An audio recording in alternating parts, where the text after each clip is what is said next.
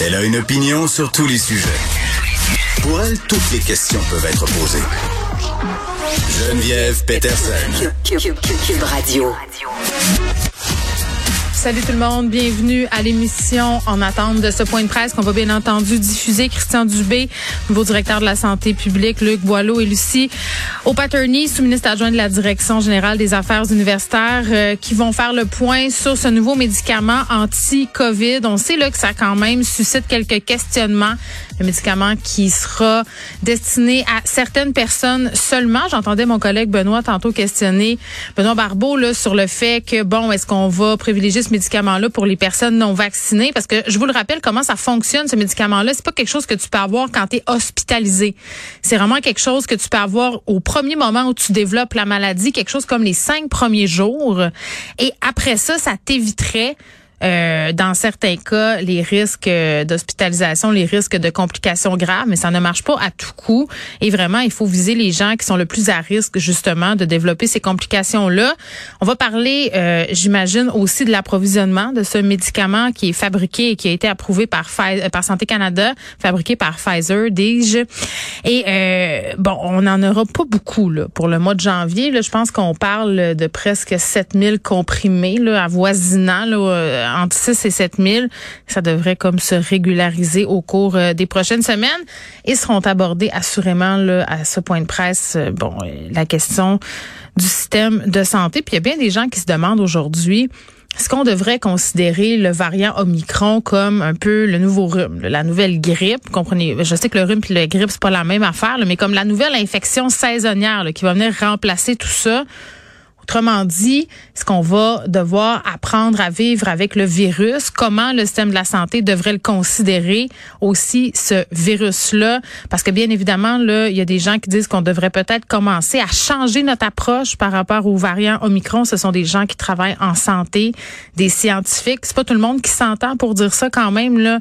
Mais le statut de ce variant-là, assurément, sera discuté aujourd'hui en point de presse. Là, je vois M. Dubé qui s'installe avec ses acolytes pour commencer justement euh, ce point de presse. Euh, et je veux juste vous dire aussi qu'évidemment, on va revenir euh, sur le décès de Karim Ouellet aujourd'hui un peu plus tard à l'émission. On va lui rendre hommage.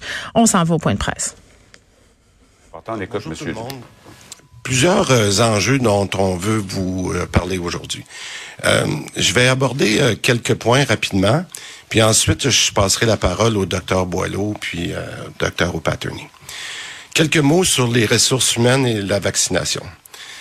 Euh, premièrement, je veux vous parler des hôpitaux. Comme je le disais il y a quelque temps, on traverse une crise euh, où on est pris en fait dans un étau avec d'un côté de plus en plus de personnes qui sont hospitalisées, mais de l'autre côté euh, des travailleurs absents à cause de la COVID. Donc, depuis plusieurs jours, on a constaté un ralentissement dans l'augmentation des hospitalisations et on espère atteindre un pic, même si la tendance pour nous est favorable en ce moment. Mais c'est pas encore le cas qu'on a atteint le pic. Ça augmente moins vite, mais ça augmente encore. Et je vous dirais, je pense que vous, tout le monde le sait, qu'on est encore sous haute tension dans nos hôpitaux. Mais de l'autre côté, euh, il y a de plus en plus de travailleurs qui reviennent, et ça, c'est la bonne nouvelle. Je veux remercier tout le monde, tout le monde qui est venu en renfort, euh, qui est revenu ou qui viennent en renfort, parce qu'il y en a qui viennent, euh, qui reviennent de la retraite, par exemple. Alors, mais il y a aussi beaucoup de travailleurs, et on l'apprécie énormément, qui font plus d'heures. Et ça, c'est important en ce moment pour nous. Je, je rappelle qu'on est passé d'un pic d'absents de près de 20 000 travailleurs il y a seulement quelques semaines, je vous en avais parlé, à environ, le dernier chiffre qu'on avait hier, là, sommaire, était d'environ 12 000. C'est sûr que 12 000, c'est beaucoup mieux que 20 000, mais je vous rappelle que le pic de travailleurs absents de la première vague, c'était 12 000. Donc oui, ça l'a baissé, mais on est encore à un manque important de travailleurs. Et je veux le dire et je veux le redire que je veux remercier les dirigeants syndicaux de toutes les grandes centrales qui nous ont beaucoup aidés au cours euh, des derniers jours à faire un discours très constructif au niveau des employés. Et je pense que les gens ont de plus en plus la perception qu'on rame tout ensemble et que les efforts en ce moment qui ont été faits, notamment avec nos ressources humaines, sont payants et vont être encore plus payants dans les prochaines semaines. Mais je le rappelle, on a encore besoin de beaucoup de monde et j'invite tout le monde de la santé à suivre le mouvement qui s'est annoncé euh, dans le, les derniers jours pour euh, rattraper des gens du réseau. Mais euh, je dirais que c'est le si les taux se resserrent un peu, se desserrent, pardon, les, les taux se desserrent dans nos hôpitaux, il faut pas relâcher nos efforts et je rappellerai je fais le lien avec la tempête d'hier qu'on a eue dans plusieurs régions du Québec. On est encore dans la tempête dans nos hôpitaux. Oui, il y a plus de monde qui revient, mais je le rappelle, on est encore dans la tempête. Maintenant, euh, vous savez que j'aime toujours trouver des bonnes nouvelles, même pour s'encourager. C'est sûr que les antiviraux, dont le docteur au Paterny va vous parler dans quelques instants, sont une bonne nouvelle. Mais à court terme, à court terme, étant donné les enjeux qu'on va discuter avec les antiviraux, leur nombre, c'est sûr que notre meilleure arme en ce moment pour passer à travers cette vague-là, c'est la vaccination. On le répétera jamais assez.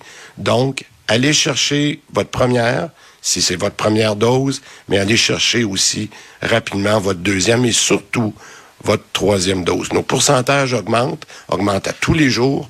Les équipes sont là pour vacciner mais je dirais que c'est à chaque Québécois de faire un effort pour limiter la pression sur nos hôpitaux.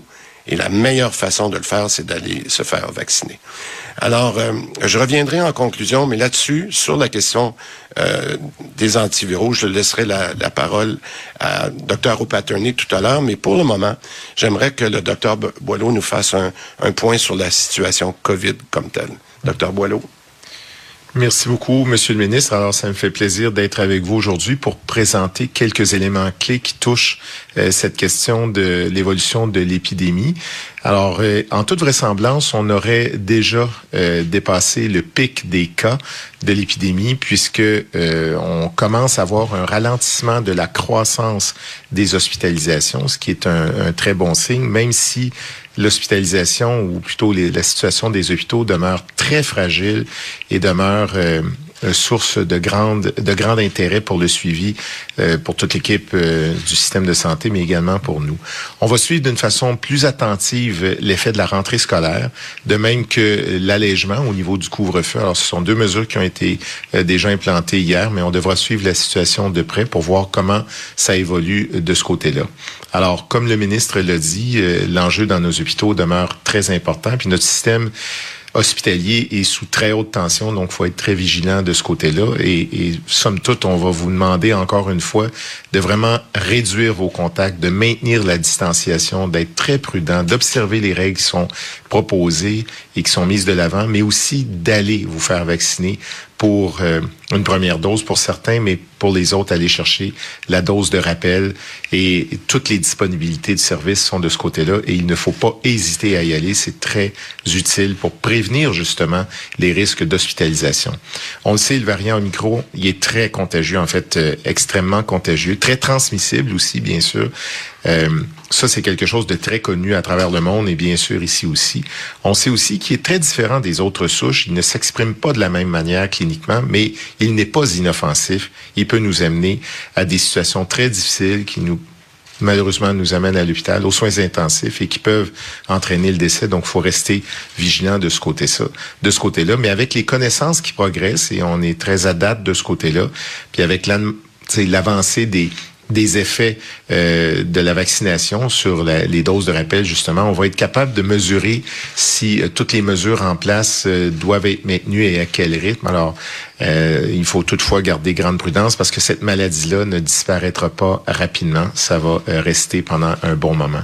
Alors, faut donc mettre en place tous les moyens pour lutter contre celle-ci en prenant soin de lever les différentes contraintes qui ont été proposées, mais de façon étapiste pour ne pas perdre l'importante euh, contrôle de cette pandémie. Euh, c'est pas facile, vous le savez très bien.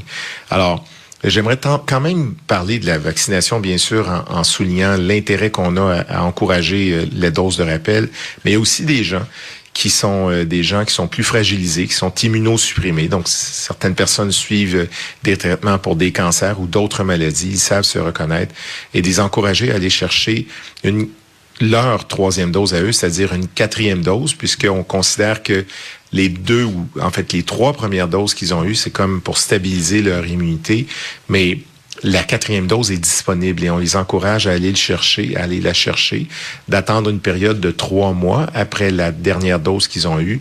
Euh, c'est ce qui est recommandé, mais c'est important d'aller la chercher parce que ce sont des gens qui sont à risque aussi. Alors, faut pas gêner d'utiliser cette technologie-là qui a vraiment des effets euh, bénéfiques importants. Alors, euh, euh, sans plus tarder, moi, je, je ne parlerai pas euh, des euh, des, antiviraux, mais vous dire aussi que pour les gens qui veulent aller chercher cette dose de rappel, d'aller sur l'option sur Clic Santé, aller chercher dose additionnelle. Et puis je me répète, les consignes sont toujours les mêmes. Limiter les contacts, se faire vacciner. Et je vais laisser la parole à ma collègue pour parler des antiviraux. Merci. Merci, Dr. Boileau. Euh, alors, un petit peu plus tôt aujourd'hui, euh, le ministère a, tenu un briefage technique sur euh, le médicament antiviral Paxlovid, qui est un médicament oral.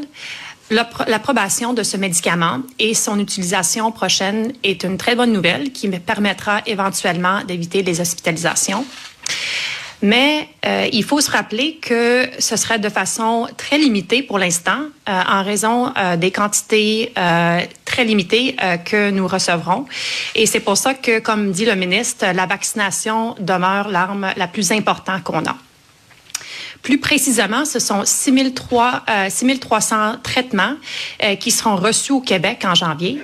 Donc, seulement un peu plus que 6 000 personnes qui pourront l'obtenir. Puis juste en comparaison, il y a eu à peu près 600 000 Québécois qui ont eu le COVID euh, le mois passé. il est prévu qu'en février, ce seront 6 200 traitements. Et dès le mois de mars, on va monter à 19 000 traitements.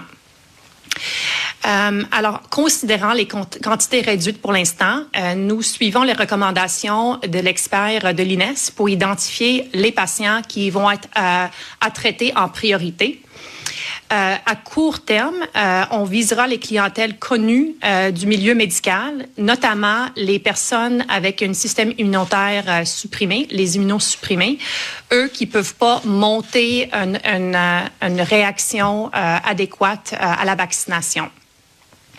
Maintenant, pour ce qui concerne les hospitalisations, le ministre puis mon collègue euh, Dr Boileau ont mentionné que euh, ça, ça, demeure euh, sous tension. Aujourd'hui, nous sommes à 3 417 hospitalisations, qui est une augmentation de 36 par rapport à hier. Ça continue à monter, mais l'augmentation quotidienne se réduit à chaque jour. Puis ça, ça implique qu'un pic d'hospitalisation peut être atteint prochainement. Euh, par la suite, évidemment, par contre, il va falloir voir quelle va être la durée du plateau avant que les cas commencent à diminuer. Nous travaillons activement avec le réseau pour euh, voir comment rendre le système agile pour optimiser les soins qu'on offre à tous. Euh, par ailleurs, pour ce, qui, est du protocole de priorisation, il y aura un autre brefage technique cet après-midi sur le sujet avec la présidente du comité, Dr Marie-Ève Boutillier, en plus euh, de quelques autres membres du comité. Et je pourrais donc euh, répondre à toutes vos questions plus précisément à ce moment-là. Mais peut-être ce qui est très important à dire, c'est que pour l'instant, c'est un plan de contingence. Euh, pourquoi? Parce que nous avons la responsabilité et le devoir d'être préparés à toute éventualité. Je ferai la comparaison avec le protocole de priorisation aux soins intensifs qu'on avait fait l'année passée. Alors, je veux que ça soit bien clair. On ne diminue pas les niveaux de soins en ce moment. Et, euh, on espère bien d'avoir atteint euh, la pic. Euh, il faut maintenant demeurer agile, voir comment, avec le réseau, innover, faire autrement et vraiment utiliser notre réseau de façon optimale. Merci. Alors, euh, merci beaucoup, euh, docteur O'Patterney. Et euh, en fait, en conclusion, j'aimerais dire que, comme l'a mentionné le docteur Boileau, Omicron, c'est un coronavirus qui est différent de ce qu'on a eu jusqu'à maintenant.